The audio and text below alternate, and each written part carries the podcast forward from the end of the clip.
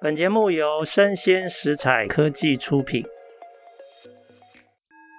新创除了热血创意与活力，其他重点让长辈告诉你。欢迎收听《杨家长辈经》，未来的新创拼图。各位听众，大家好，今天呢、没有其他的来宾哦。我自己来当来宾，我想跟大家再谈一下每季一次的这个全球景气跟产经的课题哦。那我今天想要谈的题目是全球景气在疫情之后的第一站是衰退吗？哦，这个是今天想要跟大家谈的哈。那其实大家可以回想一下哈，其实今年呢，因为这个乌俄战争的关系哦。那粮食跟原物料价格啊显著的上扬，所以那个时候大家开始非常聚焦在呃这个通膨的这个课题。那大家回顾一下会发现，其实在这个疫情的期间，过去两年其实已经有一些因为供应链失常而造成的部分的这个价格上涨的这个问题。那主要是供应链的课题。所以那个时候并没有很多人去担心这个通膨的问题。那疫情的这两年啊，其实有一个很重要的这个推升通膨的这个重要的原因，其实是各国的扩张的这个货币政策跟财政政策。那有些国家它下药下的猛，哦，要解决这个疫情可能产生的经济冲击，可是后来发现，哎，其实药下的太猛了。所以，比如说像美国啊，还有英国，啊，这些英语系的国家，哦，加拿大、澳洲，他们因为下药下得比较猛，所以他们的通膨问题相对也比较显著。那乌俄战争就等于是屋漏偏逢连夜雨，哦，让整个通膨的问题就一直持续下去。那迫使联总会也必须采取行动。那其实。上一次啊，升三码的时候，大家吓一大跳，已经很久没看到联总会这样出重手紧缩货币了。那大家就在想，哎，这一次呢？这一次其实大家预期有可能还是一样的重手，所以已经确认联总会吃了秤砣铁了心，决定要急速升息，快打通膨。啊，那为什么？联总会还有欧洲的央行大概也会跟进，都已经要采取紧缩的政策了。那反而现在讨论接下来经济衰退的这些声音为什么会越来越大？大家不妨想一下哦。其实，在今年上半年的时候，你会相信接下来的经济会走向明显的衰退吗？不过现在哈，已经到了 九月了哦。相信的人越来越多，哦，也就是说，大家觉得现在接下来的经济下行的那个力量跟程度，会超过我们上半年的想象。哦，啊，怎么说？哈，那我从简单的几个大的结构来看，哦，其实全世界的经济体最大的前三个就是美国、欧盟，还有中国大陆嘛。那我们现在就来看看他们的经济状况怎么样哦。哎，你看我这一讲这三个，至少你们感觉有两个好像没有那么乐观 哦，所以这个就大概已经定掉了，接下来的经济衰退哦的风险是比较高的哦。那我先说欧盟开始哈，因为欧盟最近的这个能源价格上涨真的是把大家吓了一大跳哦，已经不晓得多少年没有看过。能源的这些相关的价格，竟然是十倍、二十倍的在增长，哦，那这个时候大家就觉得惨了。那不管怎么样，民间的消费力道一定是会被压缩的，一定是会被压抑的。所以内需的部分，哦，现在看起来啊，状况就不是很理想。但是这个呃，各国的状况哦，它影响的这个程度哦。会依照这个不同的这个所得高低而有不同哦。先说哈，每一个国家它的能源进口比例会不太一样。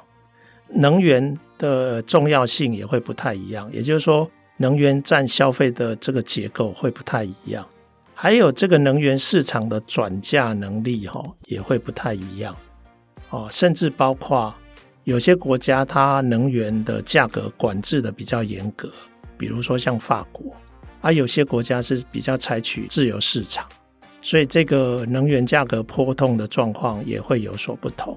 所以就现在呃目前的现况来看哦，在欧洲哈几个高所得跟这种中低收入的这种家庭啊，他们受能源的价格、粮食的价格带动的这个通膨的影响的冲击哈，差距会很大。比如说像英国，英国啊，因为这一波的这个通膨哦。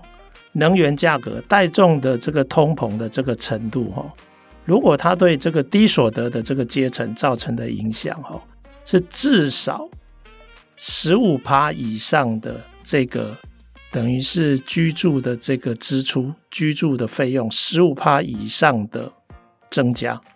可是对英国的这些高所得的这些阶层来讲，他们大概是接近五六趴左右的增幅。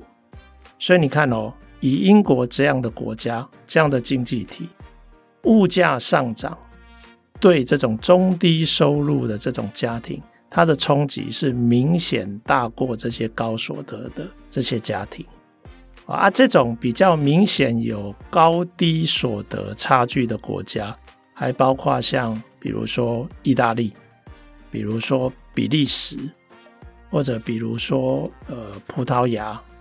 或者是西班牙这些国家，那当然还有一些中欧、东欧的国家。那有些国家因为它的能源价格管制比较严格一点，比如说像法国。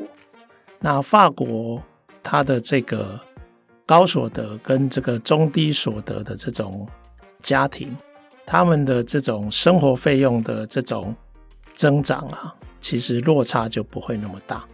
所以你就可以想见，哈，其实对不同的欧盟的国家来说，有些国家因为这个物价上涨啊，它的内部压力啊，就是民间的这个压力，甚至政治上的压力，会相当的这个不同。那现在欧洲央行啊，大致上大家已经从他们的这个对外的意见的表述哦，大概研判接下来。的欧洲央行，它升息的幅度应该也有可能会跟进三码。啊，其实这个对呃企业的经营哦，其实影响是重大的。你看哦，市场因为通膨的关系，民间的消费购买力道被压缩，这已经是一个不利的因素。那现在整个利率又要上扬，所以对企业的经营来说，哈，是相对不利。所以你现在可以看到一些比较有这种领先作用的这些指标哦，显示出来大家的看法，尤其是这个呃企业对未来经济的展望都趋于悲观。比如说这个欧盟的整体对这个未来的这个经济的展望哦，已经开始倾向悲观。然后以制造业的采购经理人指数来讲，几乎都是。普遍的一致向下哦，不管是德国、意大利、法国哦，甚至中东欧，因为比较临近乌俄战争的这个影响，所以他们的这个看法是更为悲观哦。目前都是认为未来的状况，经济的状况是走向这个紧缩，而不是走走向扩张啊。其实还有一个。关于外贸的这个部分啊，外贸的部分，欧洲主要大部分都是欧盟会员国之内的这个贸易，所以如果各国的这个经济状况不好的话，欧盟会员国之内的这些贸易也不会理想。那如果是会员国欧盟境外的主要的这个经济体啊，就是对他们来讲最主要的贸易市场其实是中国。那大家觉得中国现在的经济状况怎么样？其实中国的经济啊，目前啊不管是当初泡沫化之后的这个后泡沫的这些后遗症，或者是近期因为疫情的关系，清零啊、烂尾楼啊这些问题，哦，所以可以看得出来，现在中国的统计数字显示啊，只要是内需的部分、零售的部分、房地产的部分。其实他们的状况都相当的不好，所以啊，你会看到，其实，诶，中国的人民银行啊，在货币政策上，其实已经开始跟这些主要的欧美国家已经背道而驰了。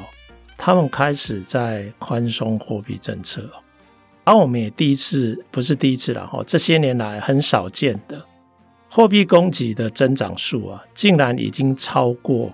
借贷需求的增长数，以前呢、通常借贷需求的增长哦，都高过这个货币供给，也就是说，大家对这个经济的这个动能都还是相对而言比较看好，所以它反映在这个借贷的这个需求上。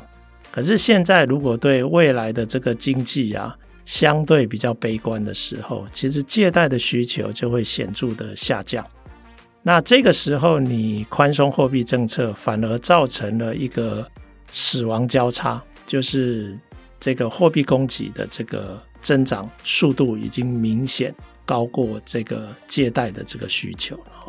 所以从这一点来看，大概中国的经济趋缓也是大家的共识。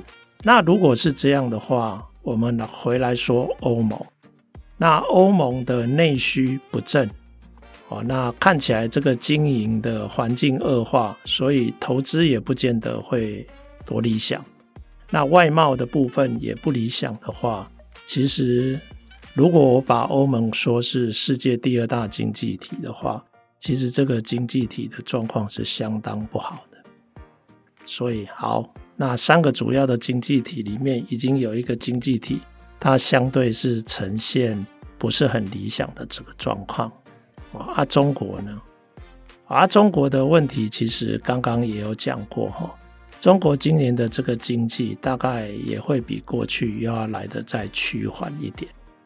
哦，啊，我们来讲第一大经济体美国。美国事实上它目前应该是这几大经济体里面相对比较稳健的这个经济体，但是啊，目前看起来啊。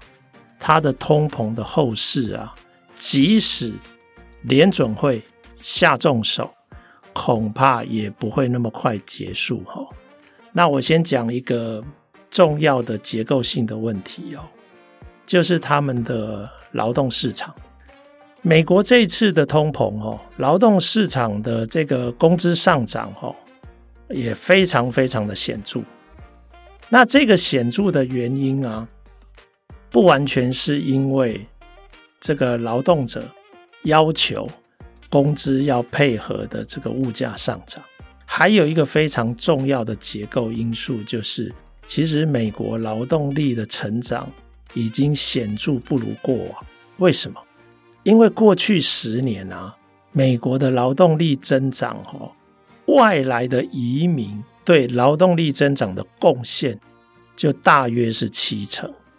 可是从川普开始对移民政策的转向，倾向严格不友善，再加上疫情的关系，这种跨国的移民也都暂停，所以等于美国啊，它的这个劳动力增长的主要来源就这样整个断掉。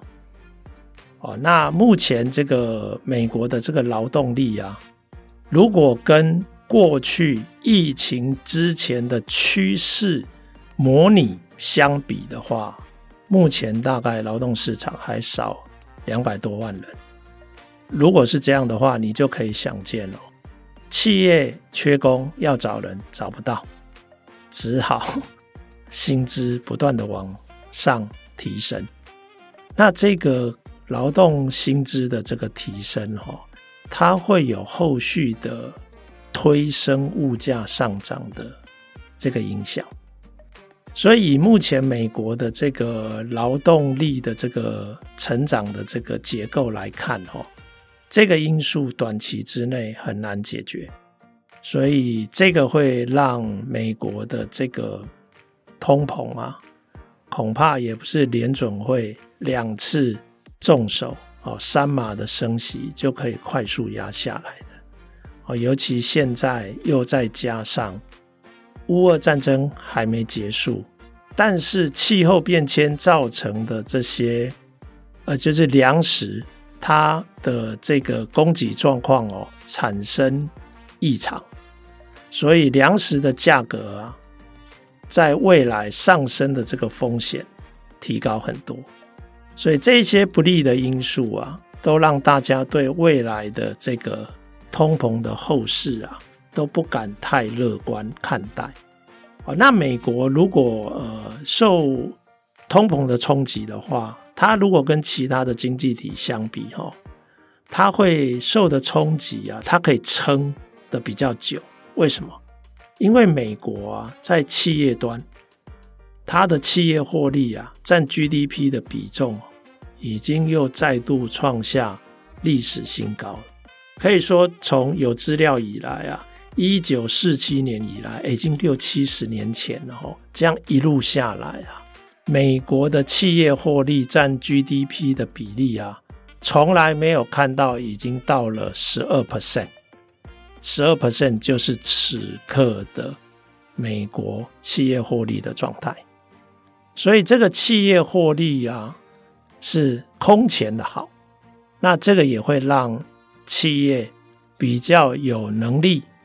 哦，跟缓冲的力量来因应这个通膨，可是因为这个通膨看起来目前短期之内恐怕还不容易快速的下降，啊，压力还不容易快速的消失，所以看起来美国可能也会受到一些影响。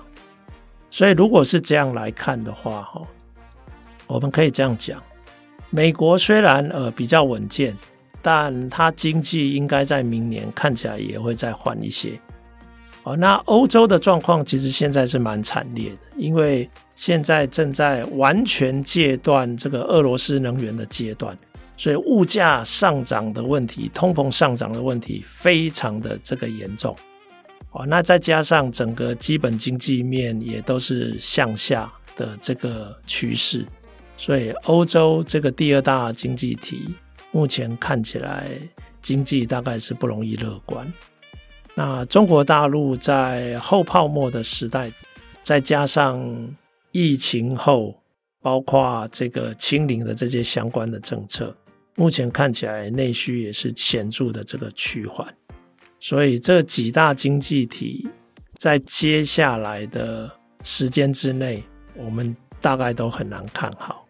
所以，因为这样，其实整个未来的经济的走势，我们的看法已经比上半年更为悲观了哈。那这里面就让人家提出一个问题：诶，其实这个通膨目前的问题哈，即使乌俄战争结束，那粮食价格趋于正常，比较稳定了。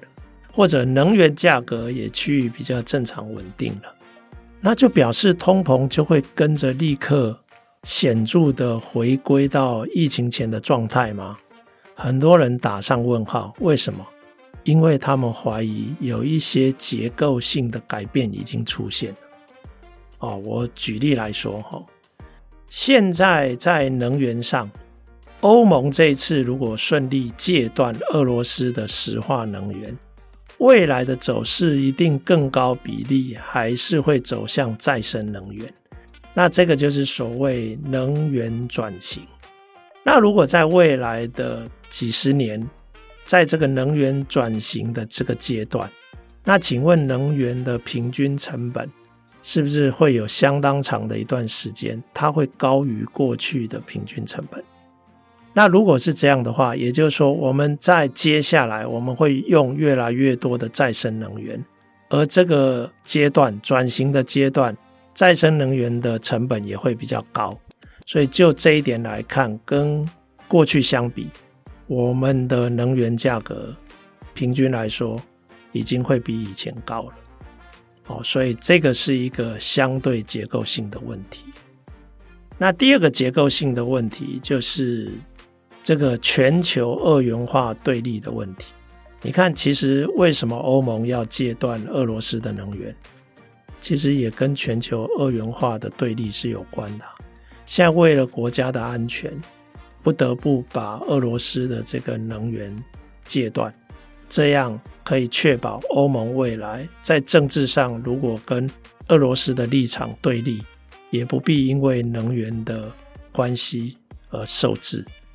那这些二元化的这个对立，也会让很多经济体他们在供应链的这个系统的重新安排上，他们会有更多的重复性的这种建制，比如说，它会走向区域化，区域化会有不同的这个供应链的这个系统，那整个供应链的成本是有可能提高的哈。比如说，他们现在如果要减少使用中国的商品，那他要找其他的替代供应商。那其他的替代供应商，逻辑上来说，这个供应成本都会相对比以前高。哦，那中国大陆目前呃，大概也有做好心理准备哈。这个二元化的对立恐怕是中长期的课题哈。我就举一个呃，抖音啊，在海外版叫 TikTok 为例哈。抖音其实在这六七年来哦，它成长非常的快速，它已经变成是几乎可以跟这个 YouTube、可以跟 Instagram、可以跟 Facebook 这些社群软体平起平坐的这个新媒体。完了，它的使用人数哈，快速的增长。在美国，年轻人使用 TikTok 的人数已经超过四成以上，也有很多这个美国的政府官员也都在使用 TikTok。所以，美国那个时候在川普的时代，他就曾经下令：你在美国做生意，干脆把 TikTok 就卖给美国的公司。啊，当然，后来拜登接任之后，这样的要求，呃。拜登他们主动撤回，但是其实啊，他们提出来的反而是其他的，从资讯安全跟这个隐私权保障的角度出发。第一个，现在如果你在美国提供 TikTok，我们要求你的伺服器必须要是美国的厂商，这样你所系统掌握到的所有美国使用者的资料。就不会在你 TikTok 的手上，因为你 TikTok 是中国的公司，你的总部在中国。如果中国政府下令他要拿你的这个资料，你大概很难不接受。而中国的情报单位其实长期就已经一直在收集相关这个潜在敌对国家的一些相关重要的政治、经济这些。相关人士的资讯，如果他有办法 access 到这个抖音，就是 TikTok 这些 user 的资料，其实这个等于是帮中国情治单位非常非常大的忙，所以这就产生了所谓的治安跟国安的问题。所以第一个，其实在今年的六月的时候，TikTok 已经宣布，好，现在伺服器就跟 Oracle 签约。所以所有的资料全部都放在 Oracle 那边，诶，这样可以吗？诶，美国说还不行，为什么还不行？他说，因为啊，你 TikTok 的 user 里面啊，全世界的平均有三分之一的 user 已经都把 TikTok 当成新闻的主要来源之一了。诶，这个代表什么？这个代表说。全世界有三分之一的 TikTok 的使用者，他的新闻是你喂给他的，你会决定他会看到什么样的新闻。在那种媒体不是很发达的国家里面，这个比例甚至高达一半。也就是说，TikTok 已经有能力主导媒体不是很进步的国家，有一半的这个使用者，很可能新闻来源是由 TikTok 的演算法来决定。因此，美国政府要求你 TikTok 的演算法要公布。那 TikTok 当然不愿意，他们现在提出来的折中之道就是：好啊，那我们找我们双方可以接受的第三方来监管我们的演算法。那这样看看可不可以？哦，所以这个目前还在讨论。但我要讲的是啊，这件事也不是抖音，也不是 TikTok 说了算。中国政府到目前还没表态哦。中国政府如果不同意，那你认为下场会是什么？其实全世界已经出现了第一个禁止他们国家的人民使用 TikTok 的国家，大家知不知道？就是印度。印度已经禁止。印度人使用包括中国的手机，还有大概几十种 App，这里面包括 TikTok。所以，如果这件事谈不成，也就是说演算法的这个监理的部分如果谈不成的话，美国也有可能被迫要让 TikTok 退出他们的美国市场。诶，我要讲这个例子来说什么？其实二元化的对立。已经老早就如火如荼在发生，所以它反映在我们的整个经济上面，其实就是大家要因为二元化的对立，要寻找其他的供应链的替代的合作伙伴，这个都有可能会在结构上让我们的整个生产成本跟过去相比是有过之而无不及。所以这是第二个结构的问题。那另外就是美国遇到的这个这个劳动力成长不足的问题哦。那我要说的是，其实，在人口老化比较严重的国家，那这些问题都会持续的存在。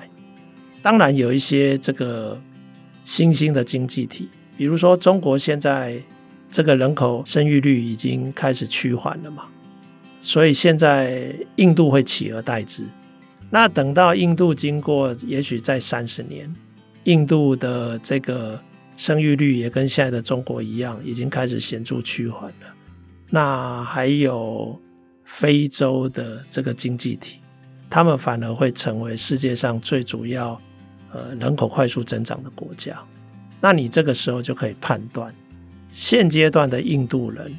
也许未来三十年会是全球的供应链的重要的来源，然后五十年后，也许非洲的人口会是重要的劳动力的供应的来源。可是谁能够用到这些劳动力？啊，那用不到的这些国家的经济体，他们的确有可能也会面临到这个劳动供给相对趋缓的这个结构性问题。所以的确。以物价上涨、以通膨的课题来讲，我必须要说哈，一些结构性的这个因素也出现了，所以确实在未来的一段时间之内，我们也无法期待，就是当所有的短期纷扰都结束之后，通货膨胀、物价上涨的问题会回到像过去十年那样的平稳。哦，我觉得这个时代恐怕也已经结束。好啊，那我今天跟大家分享的这三十分钟里面，我想讲的两个关键讯息是，跟上半年相比，大家对接下来的经济一年内的这个经济其实是相对看坏的。所以经济衰退确实有可能在明年发生。那大家要格外留意。那另外，这个物价上涨的问题呀，它的一些结构性的因素也已经出现。所以，即使这一波的通膨它暂告一段落，我们面临的未来的物价的水准也有可能会比过去要来得高。那今天我就分享到这边。那也谢谢各位听众的收听。好，那我们下次见，拜拜。